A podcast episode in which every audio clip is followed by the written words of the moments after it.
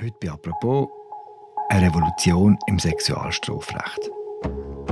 Vier Jahre lang hat das Parlament über eine Ja heisst Ja-Lösung im Sexualstrafrecht gestritten. Gestern hat es einen grossen Durchbruch gegeben. Der Ständerat hat in einem Kompromiss zugestimmt, der die Befürworterinnen von einem progressiven Sexualstrafrecht eine Revolution nennen.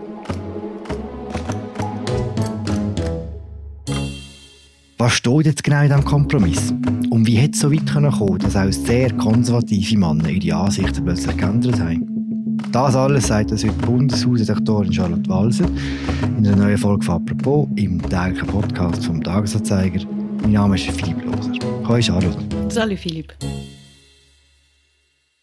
Madame la Präsidentin, Mesdames les Conseillers aux États, Messieurs les Conseillers aux États, es ist mir klar bewusst, dass Ihre Rechtskommission diese neue Bestimmung vorschlägt, um eine Brücke zu bauen, eine Brücke zwischen dem Beschluss des Nationalrats, die Zustimmungslösung umzusetzen, und eine Brücke, um den Beschluss Ihres Rates, die Ablehnungslösung umzunetzen. Charlotte, es ist Dienstagmorgen, Ständeratssitzung. Was ist besprochen worden? Der Ständerat hat die Reform vom Sexualstrafrecht besprochen. Das heißt Delikt, neue Delikt, bisherige, wie sie genau definiert werden, für welches Delikt welche Strafe vorgesehen ist. Mhm. Und was ist genau beschlossen worden? Der Ständerat hat einen Kompromiss beschlossen gestern und zwar einen, wo alle glücklich sind damit. Es ist so, zuletzt hat der Nationalrat für eine Lösung gestimmt, nur Ja heißt Ja. Und das hat nachher der Ständerat unter Druck gesetzt, weil der Ständerat hat eigentlich eine Nein heißt Nein Lösung wollen. Vielleicht muss man das schnell erklären, was das bedeutet. Also nur Ja heißt Ja bedeutet Sex nur mit Zustimmung von allen Beteiligten, sonst macht man sich strafbar. Nein heißt Nein bedeutet, wer kein Sex will, muss das irgendwie kundtun. Mhm.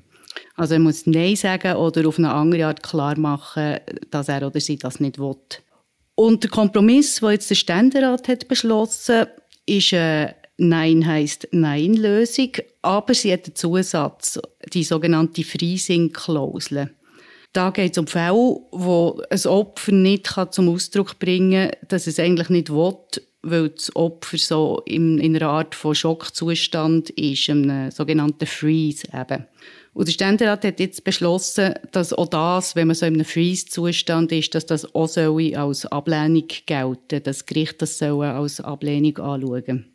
Äh, wir alle wissen, dass Freezing wirklich eine natürliche Reaktion von Betroffenen sexueller Gewalt ist. Diese Lösung, dass eben jetzt Freezing explizit ins, Gesetz als Straftatbestand aufgenommen wird, ist im Hinblick auch auf einen Kompromiss zwischen dieser Ja ist Ja und Nein ist Nein Lösung. Sehr wichtig. Zum Kompromiss gehört aber auch, dass Gericht für Täter können Kurs beschließen, also sie können Kurs anordnen, wo, wo Täter nachher müssen besuchen. Du hast gesagt, der Nationalrat hat eigentlich eine andere Lösung lernen dass es heisst, nur Ja heisst Ja. Wird jetzt der Nationalrat nicht auf dem beharren? Nein, der Nationalrat wird wahrscheinlich dem Kompromiss vom Ständerat zustimmen, weil eben alle von links bis ins bürgerliche Lager mit dem mit zufrieden sind und weil der Ständerat eh nicht wird auf ein Ja, nur Ja heißt Ja Lösung schwenken. Mhm, okay. Kannst du mir noch mal ganz konkret sagen, was jetzt die neue Regelung bedeutet, so im Alltag? Ja, also im Alltag vor Gericht bedeutet sie, dass es eine andere Bedeutung hat, wenn das Opfer nicht können Nein sagen weil es in einem Schockzustand war, dann kann es trotzdem ein Fall von einer Vergewaltigung sein. Der äh, Mittelständerat Beat Rieder hat das gestern in der Debatte so gesagt. Er hat gesagt, das Freezing ist ein explizites Beispiel eines nonverbalen Neins. Hm. Natürlich, Beweislage ist sowieso immer schwierig in diesen Fällen. Also häufig ist es ja nachher Aussage gegen Aussage. Das ist schon heute so und an dem ändert sich nichts. Wenn, wenn zwei Personen beteiligt sind und beide den Vorgang anders schildern, das muss man sich bewusst sein. In diesem Punkt bleibt das Problem. Aber das heisst wegen dem nicht, dass jetzt das nichts nützt, eine neue Regelung. Zum Beispiel kann sie Auswirkungen haben darauf, wie die Opfer befragt werden vor Gericht. Genau das haben wir schon mal eine Apropos-Folge gemacht. Wir uns ja sehr gerne im Episodenbeschreib verlinken. Was mich jetzt interessiert, du hast gesagt, der Alltag vor Gericht wird das ändern. Wird auch die Art und Weise ändern, wie die Leute im Schlafzimmer miteinander reden? Was jetzt hier im Ständerat beschlossen worden ist? Gut, also es geht um das Strafrecht, also strafbare Handlungen und nicht das, was man im Normalfall macht. Aber die Befürworterinnen von dieser Reform, die hoffen schon, dass es auch gesellschaftliche Auswirkungen hat. Dass allein schon die Diskussion über das nur Ja heißt ja, dass die äh, uns alle dafür sensibilisiert hat, dass bei sexuellen Handlungen eigentlich alle Beteiligten sollten einverstanden sein, sollten zustimmen. Auch wenn jetzt im Strafgesetzbuch nicht wird stehen, dass man ausdrücklich muss zugestimmt haben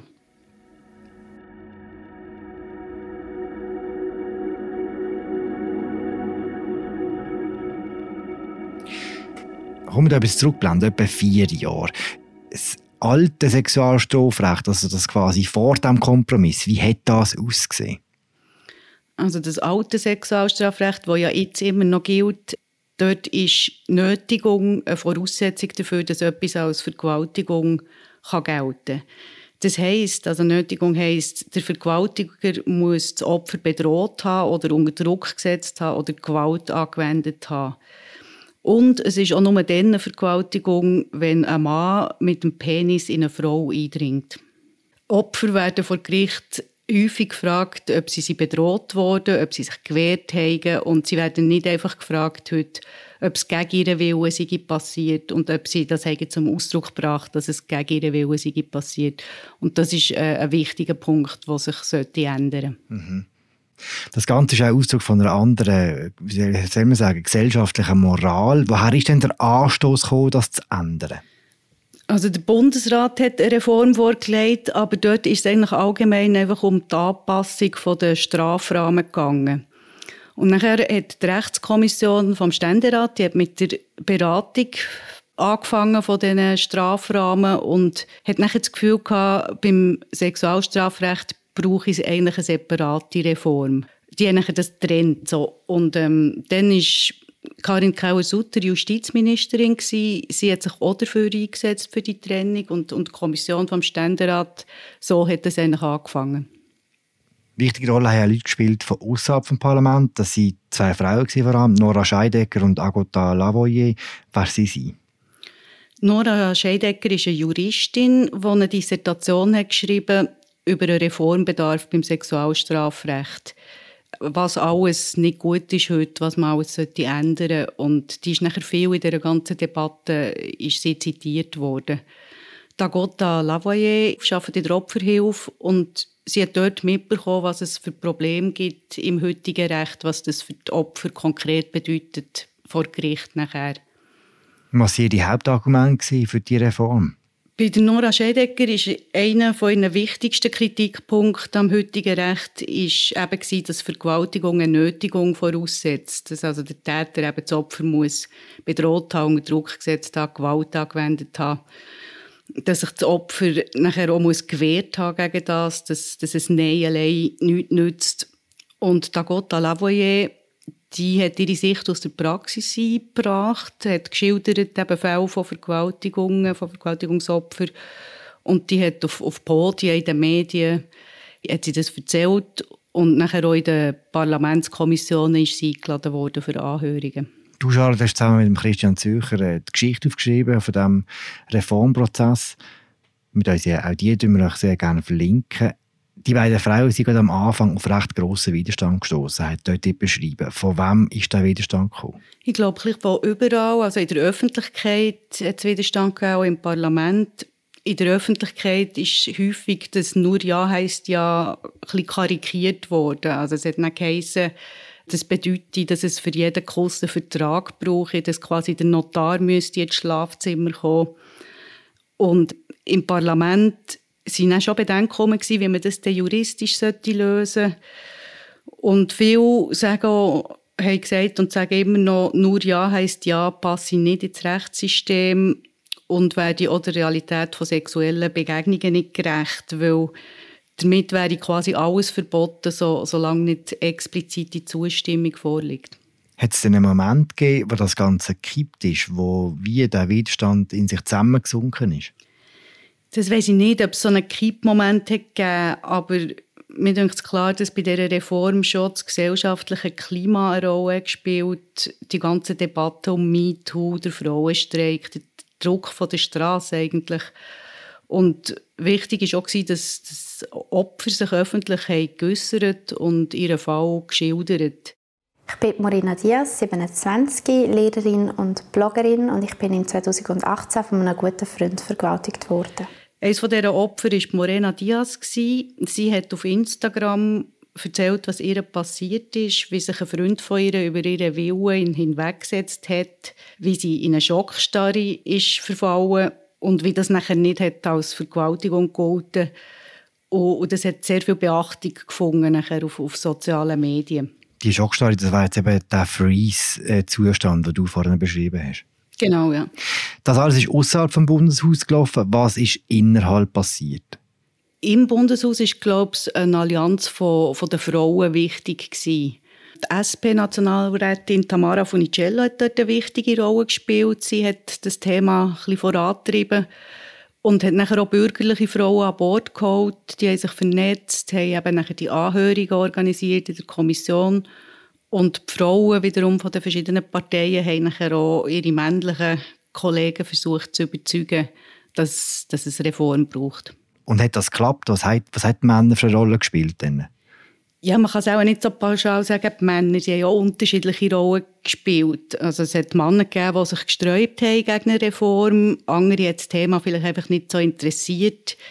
Zum Beispiel hat der SVP-Ständerat Hannes Germann hat mal wirklich den Zorn auf sich gezogen, weil er twittert hat, er hätte lieber den Handbauer von der Kadetten Schaffhausen beim Siegen zugeschaut, als schier endlos über das Sexualstrafrecht zu diskutieren. Er hat es, glaube mehr eigentlich auf die Handbauer bezogen gemeint, aber es, es ist ihm nachher, ja, er ist nicht so gut, nicht so gut angekommen, kann man sagen. Nein, es ist gar nicht gut angekommen. Und am nächsten Tag hat er dann versichert, er sei also offene Verschärfung vom Sexualstrafrecht. Er hätte das nicht so gemeint. Ja, und dann hat es auch Männer gegeben, die, eine wichtige Rolle gespielt im Prozess. Also zum Beispiel ganz am Anfang hat das Trio um FDP-Ständerat Andrea Caroni hat sich im Auftrag von der Kommission Gedanken darüber gemacht, was denn mögliche Änderungen wären. Und die sind dann zum Schluss gekommen, dass es einen neuen Straftatbestand braucht, nämlich etwas zwischen sexueller Belästigung und Vergewaltigung. Das hat dazu geführt, dass jetzt ein neuer Straftatbestand geschaffen wird, nämlich der vom sexuellen Übergriff. Ein sexueller Übergriff ist, wenn jemand gegen Willen von einer Person eine sexuelle Handlung an dieser Person vornimmt, die nicht mit Eindringen verbunden ist. Das im Gegensatz zu Vergewaltigung. Vergewaltigung ist künftig immer dann, wenn es eine sexuelle Handlung gegen Willen ist, die mit Eindringen verbunden ist. Und eben bei Vergewaltigung ist Nötigung keine Voraussetzung mehr. Es gibt Vergewaltigung mit und ohne Nötigung. Und was man vielleicht auch noch muss sagen, der Wille, dass es Gegenwille ist, der Wille muss nicht ausgesprochen werden, er kann auch anders zum Ausdruck gebracht werden. Mhm. Und wenn du jetzt vom Eindringen redest, früher ist es so gesehen, dass auf der Penis in eine Frau hat müssen eindringen, dass man von Vergewaltigung geschwätzt hat, oder dass es, oder dass es eine Vergewaltigung war. Neu soll es auch sein, wenn es irgendetwas anderes ist, ein Finger oder irgendetwas, und auch, es soll auch für Männer gelten, oder? Genau, ja.